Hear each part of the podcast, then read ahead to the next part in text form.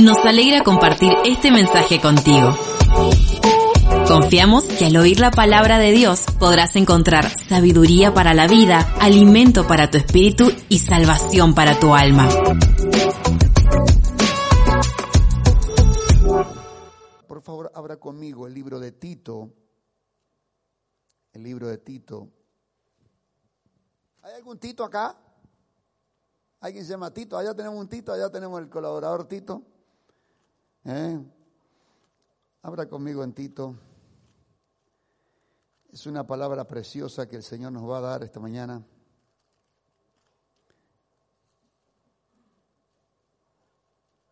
Está después de Timoteo, ahí cuesta a veces encontrarlo. Capítulo 2 del libro de Tito. Quiero compartir con todos los presentes, con todos los que me siguen por la, las redes. Lo voy a titular Librándonos de la blasfemia. Pero tú habla lo que está de acuerdo con la sana doctrina. Que los ancianos sean sobrios, serios, prudentes, sanos en la fe, en el amor, en la paciencia. Las ancianas asimismo sean reverentes en su porte, no calumniadoras, no esclavas del vino, maestras del bien, que enseñen a las mujeres jóvenes a amar a sus maridos y a sus hijos, a ser prudentes, castas, cuidadosas de su casa, buenas, ¿escuchaste? Buenas, sujetas a sus maridos, ¿escuchaste? Para que la palabra de Dios no sea blasfemada. A ver, dígalo conmigo, que la palabra de Dios no sea blasfemada. Hay uno de los pecados más grandes que existen sobre todo el universo y se llama el pecado de la blasfemia del Espíritu Santo. Poco se habla al respecto. Es un tema muy delicado y que personas que no saben discernir han caído lamentablemente en la lucha. Yo me acuerdo de chico, tenía de una persona en la iglesia de Bowen, me acuerdo, eh, que había caído en una depresión porque pensaba que había blasfemado contra el Espíritu Santo. Y porque la blasfemia del Espíritu Santo no tiene perdón de Dios, no tiene perdón de Dios. Dios perdona todos los pecados, pero la blasfemia del Espíritu Santo no tiene perdón, dice la Biblia. Lo dijo Jesús. ¿Y qué es blasfemar contra el Espíritu Santo? Es una muy buena pregunta que debe ser respondida y que merece el cristiano saberlo con profundidad. Blasfemar contra el Espíritu Santo es a, a sabiendas, porque el mundo blasfema sin saber. Ahora, cuando se te revela el reino, cuando se te revela Cristo, cuando se manifiesta la verdad y te da luz para que sepas lo que es verdad y lo que es mentira. Desde ese conocimiento, desde esa luz, sublevarte al Espíritu Santo y levantarte contra el Espíritu Santo y hablar mal contra el Espíritu Santo para vos quedar bien mentir al Espíritu Santo, como Ananía y Zafiras, que le mintieron al mismo Espíritu Santo. Capítulo 5 de hecho. Ahí caes en la blasfemia. De ahí que hay que tener cuidado. De ahí que hay que tener sumo cuidado. Y esta doctrina debemos predicarla y consolidarla en la iglesia porque me temo que mucha gente está blasfemando en este tiempo.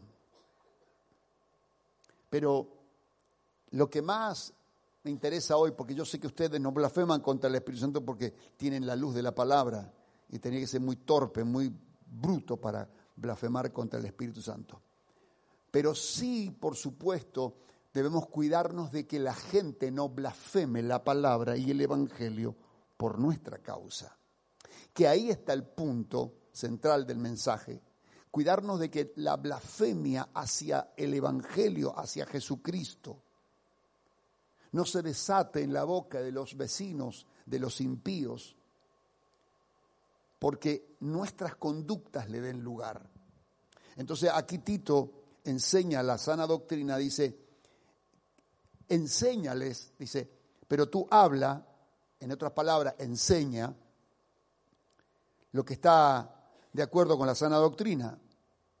Pero yo quiero detenerme en el segundo versículo, que es muy importante, sobre la prudencia y, la, y ser sanos en la fe y en el amor. La prudencia. ¿Cuánto enseñamos sobre la prudencia?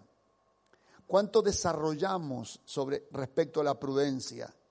¿Qué tanto valoramos la prudencia? Es una palabra que la conocemos, pero de pronto no la ejercitamos. La prudencia, ser prudentes. Hoy tenemos una sociedad imprudente. Tenemos una sociedad muy imprudente. Pero no estoy hablando en materia de tránsito, en materia, en materia laboral. La imprudencia de las palabras. Porque lo importante a tener en cuenta es que la fe, aquí, la fe, habla de la fe, versículo 2, dice, sanos en la fe. ¿Qué está pasando hoy con la fe? La fe no es sana. Jesús dijo, vosotros sois la sal de la tierra, pero si la sal se vuelve insípida, para nada sirve, sino para arrojarla y sea pisoteada por los hombres.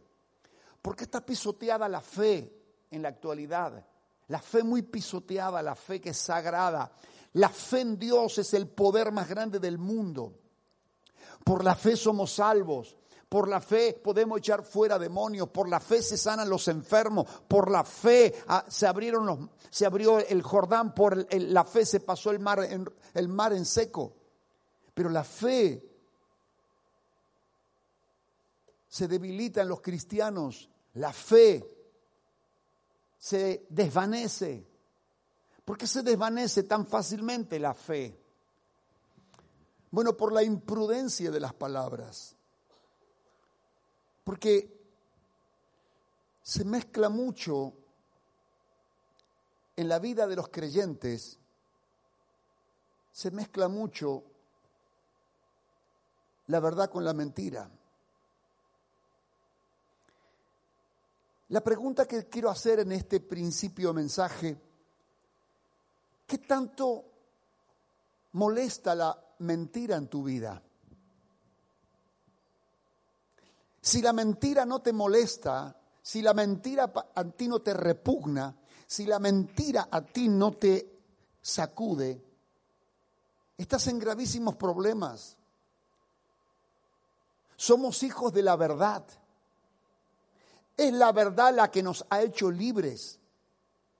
Fue precisamente la verdad la que nos introdujo en el reino de la luz y de justicia. Y la Biblia dice, el que mentía no mienta más. Y además Jesús le dice, vosotros sois hijos de, la mentira. Satanás es el rey de la mentira, es el padre de la mentira. Y, esta sociedad hoy es una masa de mentira, pura mentira socialmente pura mentira, el mercado está repleto de mentira. ¿Y qué decir de la política repleta de mentira? Lo triste es que muchos cristianos no son prudentes y han dejado que la mentira se meta, porque la prudencia te lleva a que la mentira pueda llegar hasta la vereda, pero ahí no entra. Tú no puedes impedir que la mentira no ande por la vereda. El ladrón puede llegar hasta la vereda y de hecho por la vereda tuya pasan ladrones, pasan fornicarios, pasan sinvergüenzas, adúlteros, por tu vereda pasa, hasta el mismo diablo pasa. El tema es que no entre a tu casa, es que no penetre a tu habitación. Es normal que vivamos en un mundo lleno de mentiras, pero no la dejemos entrar en nuestra vida. Mucha gente ha sido imprudente dejando que entre la mentira, como que no pasa nada. Bueno, hay muchos registros bíblicos respecto al no pasa nada. Empezando por el más notable de todos los hechos. El más notable está en Génesis. Lo estoy parafraseando, pero la serpiente dijo, no pasa nada. Estaba dejando entrar a la mentira al corazón de ella. No pasa nada, no van a morir, es mentira eso. Le metió la mentira adentro. Y todos ya sabemos lo que pasa cuando la mentira entra a la habitación de, acá al corazón de Eva. Viene el caos a la humanidad, contagia a su marido, automáticamente lo contagia. Ahí sí que hay contagio, no hay distanciamiento que valga, no hubo barbijo que valga ahí. Se contagió su marido y, nacieron los hijos contagiados y vino la humanidad contagiada y hasta el día de hoy sigue repercutiendo sobre la humanidad ese contagio de la mentira. Ahora, ¿cuál es la mentira más grande que lleva a la gente a blasfemar? La mentira más grande no es aquella que uno de pronto cometió diciendo que no fue el que rompió el vaso, cuando definitivamente lo rompiste. La mentira no, es solamente quién se llevó la lapicera. Y dijiste no y te la llevaste en, en el bolsillo. La mentira pasa por otro lado. Es creerle al que te siembra pensamientos en contra, primeramente de tu hermano. La Biblia dice, no penséis mal de vuestros hermanos.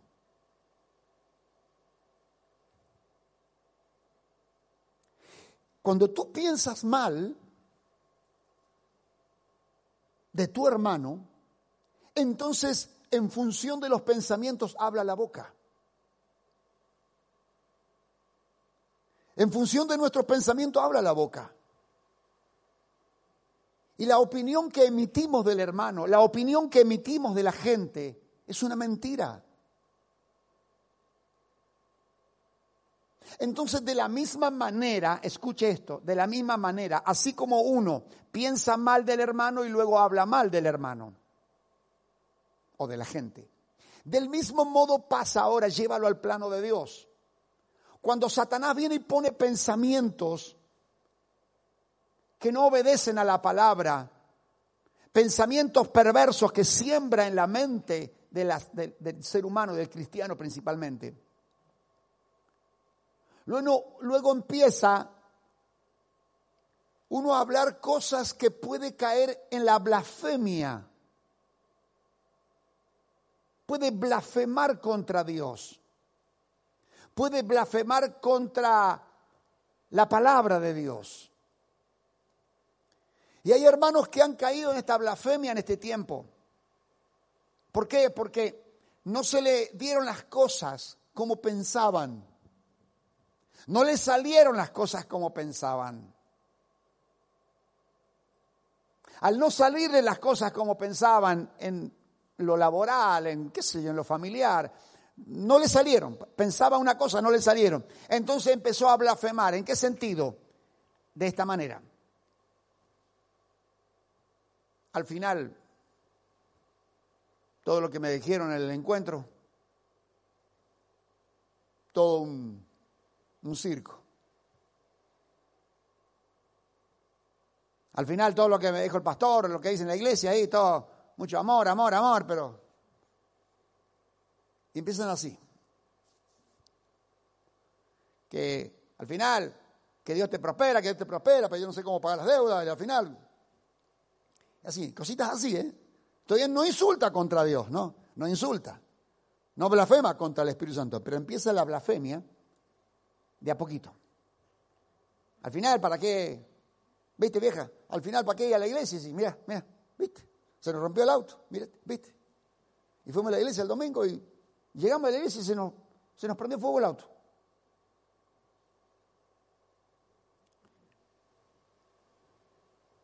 Al final, que dicen que Dios te sana, mira, ahora, de que empezamos a ir a la iglesia, ¿viste? Te apareció esta hernia.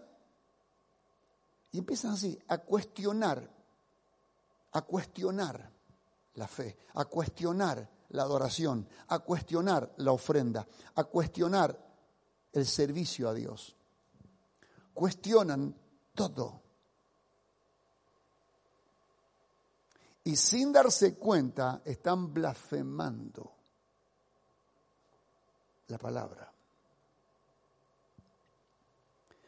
¿Dónde arrancó todo? Pensamientos que entran, que uno los deja reposar. Por eso la Biblia dice claramente, no penséis mal dentro de vosotros. No permitamos, y mucho menos hablar. Entonces la fe, en muchos casos, se ha alterado, se ha corrompido la fe. Porque la fe en Dios, la fe en la justicia de Dios, te lleva a tener un equilibrio y ser prudente. La fe te lleva a tener un equilibrio espiritual y por ende emocional. Un equilibrio en tus conductas.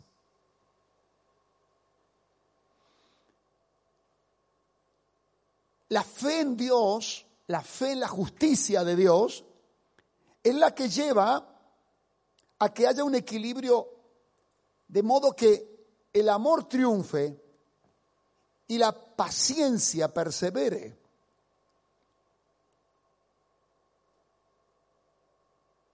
Acá dice claramente que los ancianos sean sobrios, serios, prudentes, sanos en la fe, en amor, en paciencia. Hay tiene que haber una sanidad en, estas, en estos frutos, porque son frutos que se han enfermado y que le han agarrado la mosca del Mediterráneo. ¿Le suena? Vio que el avioncito anda todos los días por arriba acá en San Rafael, anda, para la gente que me ve en televisión en otra provincia quizás no entienda esto. Hay una mosca que, que pone su huevo en la fruta, en el durazno, la pera, eh, en los citrus especialmente. Yo lo he visto en el citrus eso. Cómo te perforan, pero es, no, no se ve con el ojo humano. Perfora esa mosca, esa mosquita, y deja su huevo. Se va. ¿Qué pasa? Tú abres la fruta y encuentras agusanada. Y esos gusanitos salen a la superficie y se hacen luego, por millones nacen moscas. Y se contamina, entonces la fruta no se puede exportar. Por eso están tirando desde el avión una mosca, ¿sí? Que no, no se reproduce, que es como, tiene una palabra que no me sale ahora. Híbrida, ¿no? Estéril, bueno, estéril, gracias. Para que no se reproduzcan. Bueno, el enemigo ha venido a muchas personas y le ha sembrado en los frutos del Espíritu, según Gálatas 5, le ha sembrado sus huevitos, le ha sembrado su maldad. El enemigo trabaja para que no brillen tus frutos, para que no traigan resultado tus frutos, porque el fruto de la fe y el fruto del amor son vitales y son poderosísimos.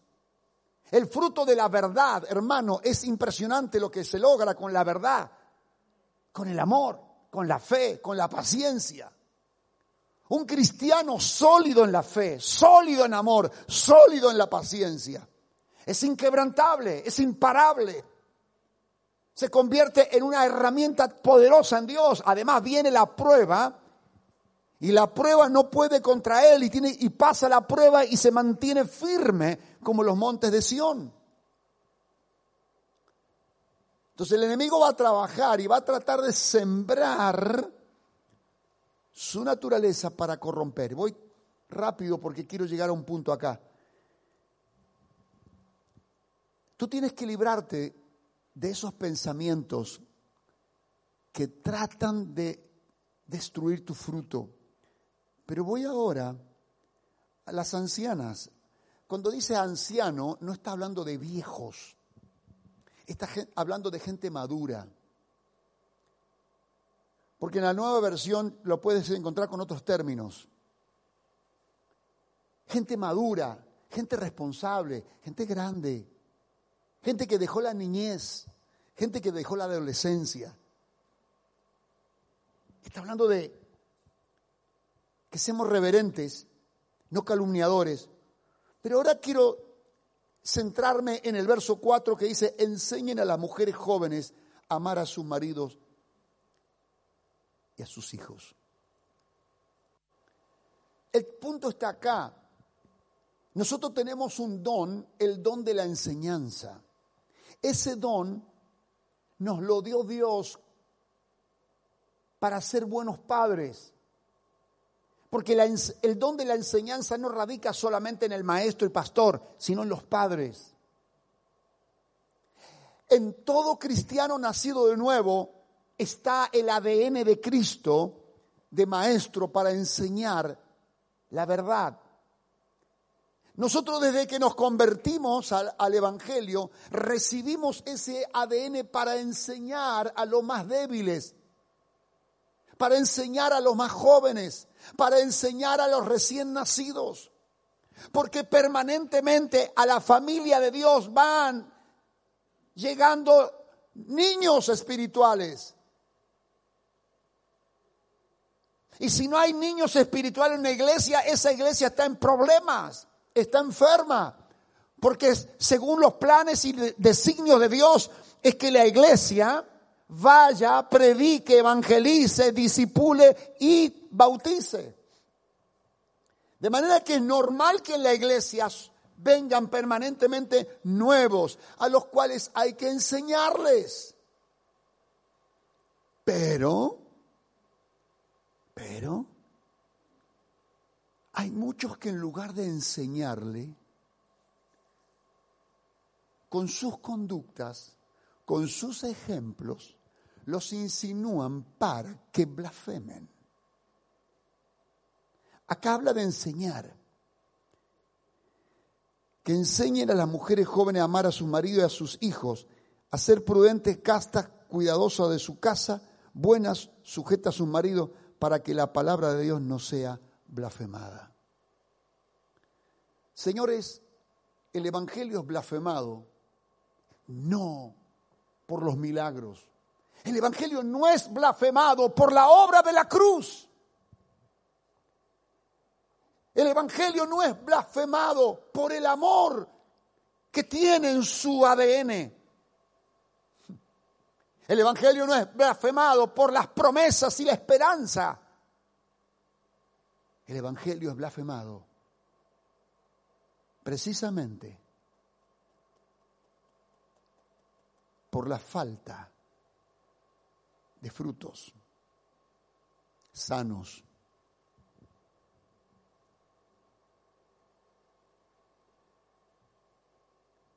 Cuando tú vas a la heladera o la frutera y tú agarras una hermosa manzana y lo que te insinúa ser, wow, qué color, qué tamaño, qué hermosa, qué rica.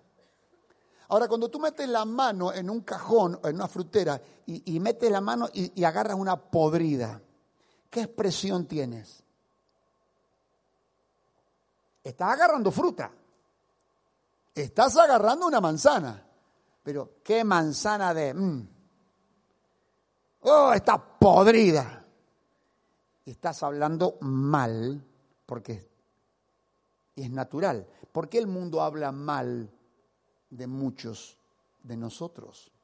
¿Por qué hablan mal del Evangelio? Porque está agarrando o está relacionándose con frutos podridos. Es imposible que hablen mal de, de un fruto bueno. Hablan de los malos frutos. La gente blasfema normalmente porque ve que muchos dicen una cosa y hacen otra cosa.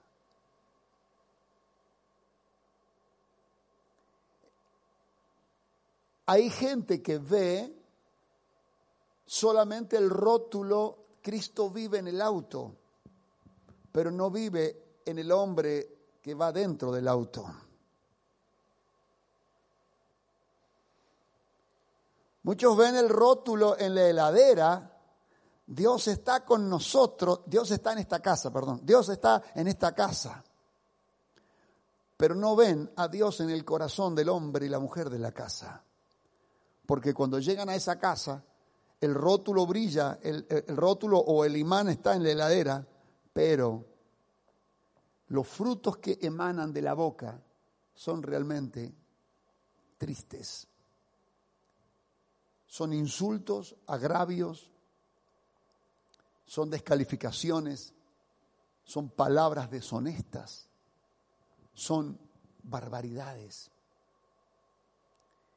y que tenemos que tomar conciencia y tenemos que pedirle al Señor que nos ayude, porque si no corregimos esto, quien nos ve, quien nos observa, tropieza sobre estas conductas y blasfema. Entonces, hoy le estoy hablando, primeramente uno puede, como creyente, puede caer en la trampa de blasfemar pensando mal, del hermano y de Dios. Pero segundo, ahora podemos ser motivo de tropiezo para que otros blasfemen contra el Evangelio. De ahí la importancia de la doctrina de la verdad, la doctrina de la salud espiritual. Es importante que evaluemos nuestros frutos que evaluemos nuestras conductas. Porque yo sé que es muy lindo escuchar un mensaje de fe, de poder, el cual yo lo predico de tanto en tanto. Pero si yo solamente predico los mensajes que estimulan a la fe, que estimulan a la confianza, que estimulan, por ejemplo, a descansar en Dios, a esperar en Dios, son todos mensajes positivos mensajes necesarios para la iglesia y para estos días. Y lo estamos predicando. Pero si solamente yo me, me, quedo en esos mensajes y no te predico esta palabra, hermano mío, puedes caer en la trampa, puedes caer en el error, porque luego las promesas, luego todo lo que yo te digo como pastor y predicador no te funciona. Y te puedes decepcionar. Puedes llegar a decir al final, ¿para qué voy a la iglesia? ¿Para qué una cadena de siete días? Escuché siete días, confía en Dios, espera en Dios, honra a Dios, sembra. Y a mí no me funciona, claro, pero no te funciona, muy probablemente porque tenés un problema. Te estás prestando vos para que otros blasfemen el evangelio que vos profesás.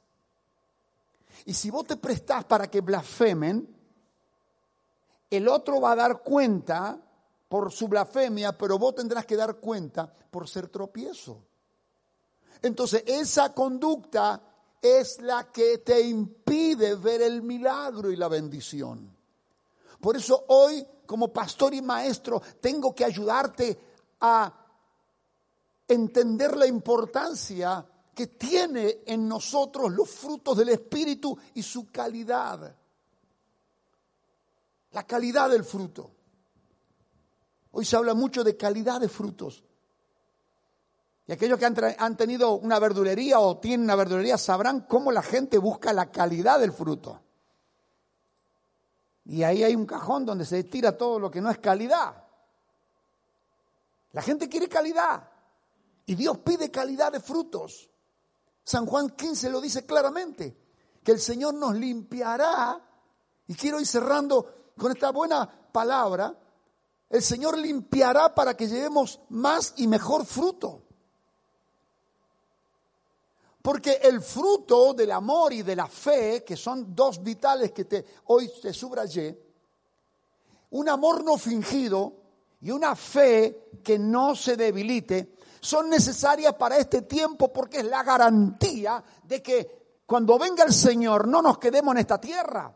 Es la fe y el amor, la seguridad de que el Espíritu reposa en nosotros aunque no lo sintamos.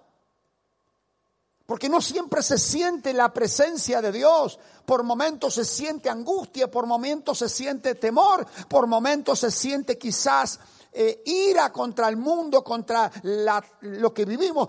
Eso no significa que el Espíritu no esté, pero lo que te garantiza a ti de que el Espíritu more en tu casa, en tu vida y te prepare para la vida eterna es la fe no fingida y el amor puro, el amor no contaminado, el, el amor no enfermado. Necesitas asegurarte que ese amor esté en ti el amor a Dios, a su palabra, el amor al prójimo. Tenemos que medir qué tanto amor hay en nuestro corazón. Cada día tenemos que medir, ¿actuó con amor? Debe redarguir el Espíritu Santo. ¿He actuado con amor o he actuado con soberbia? ¿He actuado con amor o he actuado con egoísmo? ¿He actuado con amor o he actuado con qué? Debemos medirlo. Y así de la misma forma debemos medir nuestra fe. ¿Estoy confiando? Porque frente a, frente a todas las cosas que vivimos a diario tenemos que probarnos, probarnos, testear, testear, testear. Hoy está muy de moda esta palabra, testear, testear. El cristiano tiene que testear todos los días su fe, tiene que testear su, su amor. Vamos a testear en esta parte final la fe. Vamos a testear la fe. Porque si nosotros tenemos una fe no fingida, vamos a perseverar. Y si perseveramos, hermano, y tenemos paciencia, te puedo asegurar que la gente, en lugar de blasfemar la palabra, va a glorificar y Dios lo que quiere es que tus vecinos y tu familia glorifiquen a Dios por la palabra que hay en ti.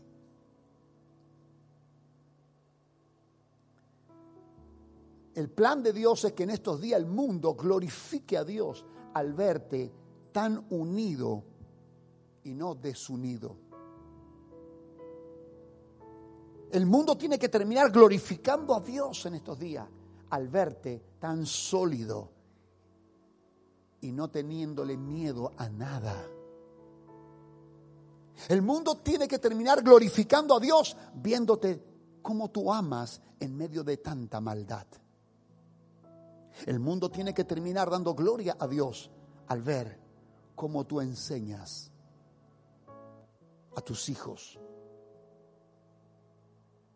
cómo enseñas a tus nietos, cómo le enseñas a los jóvenes. Enseñemos. No nos cansemos de enseñar lo bueno. Pero claro, no puedes enseñar lo que tú no vives.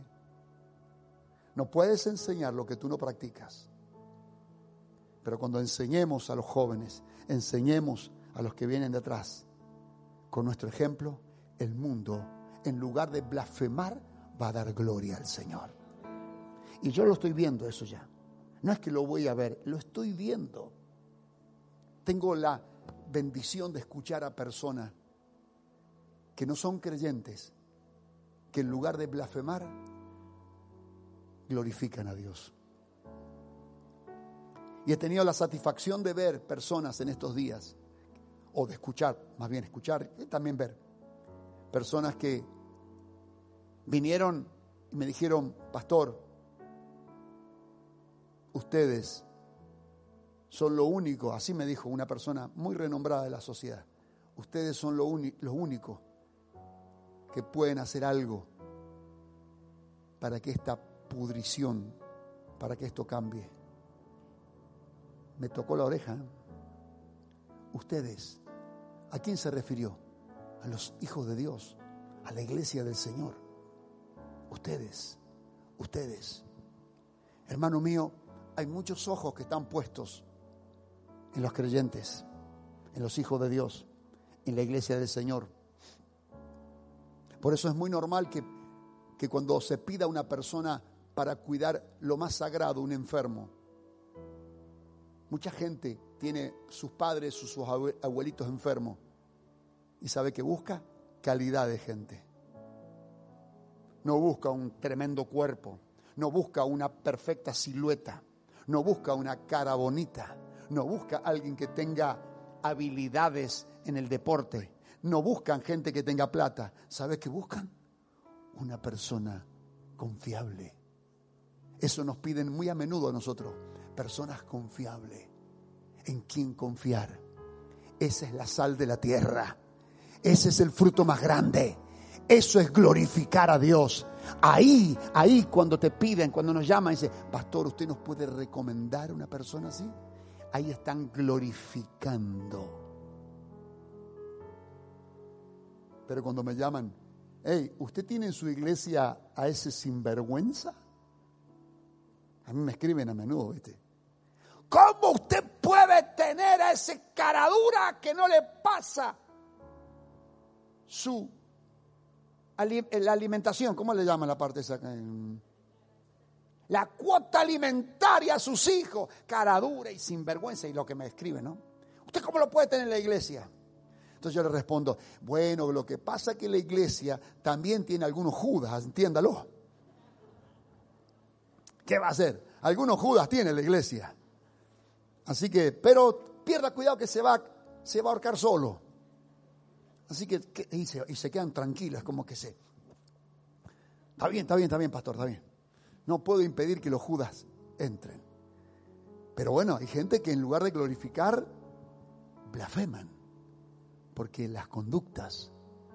Pero esta mañana yo sé que el Espíritu está trabajando y está llevándote a enamorarte al menos de tres cosas fundamentales que he trazado en este mensaje. La justicia, que está vinculada con la verdad. ¿Sí? La verdad es justicia. El amor y la fe. Pilares. Pilares ¿cómo se llama nuestro, nuestra fundación? Pilares que sostienen en tiempos de crisis la bandera y el estandarte del Evangelio. Son pilares que sostienen al creyente en las arenas de este mundo. La justicia, el amor y la fe. Como dice la canción, viva la fe, viva la esperanza y viva el amor, que no se decaiga. Ponte de pie, por favor. Vamos a orar al Señor por esta palabra. Vamos a orar para que nos enamoremos más, para que amemos esta doctrina, seamos hijos de luz. Y que si en alguna forma el enemigo abrió la puerta y te metió adentro, como dije recién en el ejemplo, se te metió adentro, lo saques hoy con el poder de la palabra. Padre, gracias por habernos permitido compartir esta palabra. Gracias, Señor, por esta mañana. Tu palabra es viva y eficaz. Señor, gracias por inspirarnos con tu santa palabra. Amado, yo te pido, mi Dios amado, que nos ayudes. Ayúdanos, Dios, porque sabemos que si no tenemos frutos, de nada sirve todo. Sabemos por la palabra de que si no hay amor, de nada sirve aún el servicio. Sabemos que si no hay fe, en vano son las obras. Ayúdanos, Señor, a consolidar nuestra fe en la palabra y no dejar que el enemigo siembre la duda. Podamos guardar nuestros corazones en completa paz. Señor, y ahora prepáranos para la cena en este mes de junio, queremos nuevamente poner en alto la obra de la cruz. Queremos, Señor, acercarnos a la mesa con un corazón sincero, con un corazón arrepentido. Porque hoy nos arrepentimos de nuestros errores, Señor. Porque muchos han dejado entrar la mentira en sus vidas.